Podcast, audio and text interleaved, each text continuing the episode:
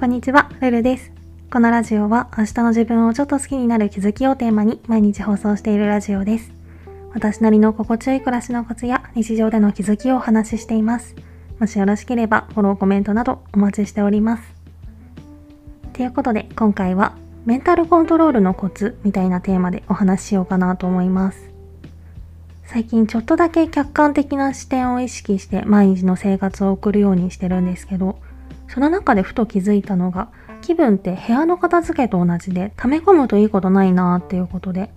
マイナスな感情を自覚したらその度に起き上がりこぼしみたいなイメージで、こまめにメンタルを立て直すことが安定したメンタルをキープするコツなのかなーなんてことを思ったんですよね。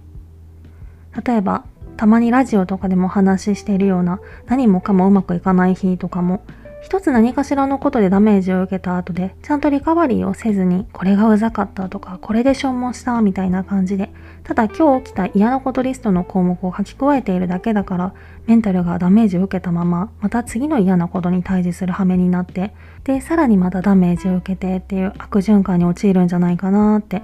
それがこの何もかもうまくいかない日の根本的な原因なのかななんてことを思ったりして。って考えると、もしかしたらこの何もかもうまくいかない日っていうのは、一つ何かマイナスなことが起きた段階で、その都度ちゃんと何かしらの行動でメンタルを元に戻すことができれば、案外簡単に消滅するものなのかもしれないなぁなんてことをちょっと考えたりもしました。まあこのメンタルを元に戻すっていうのが難しいわけなんですけど、これは発作が起きた時にすぐ飲む薬みたいなイメージで、瞬間的にメンタルが元に戻るようなものをすぐ摂取できるようにしておくっていうのが大事なのかなって思っていて、私は好きな YouTube チャンネルのお気に入り動画を常に再生リストに入れてるんですけど、そう、ちなみに YouTube は月額1000円ちょっと課金すると、バックグラウンド再生と広告スキップができるようになるので、私はそれを知って以来ずっと課金を続けてます。まあそれはさておき、例えば天気が悪いとか、誰かにイラッとすること言われたとか、仕事がうまくいかないとか、そんな感じで何らかの出来事によってメンタルがぐらついた時は、その負の感情をコレクションするんじゃなくて、適宜ちゃんと凹んだ分のメンタルを埋める作業をすることが大事なんじゃないかなって思います。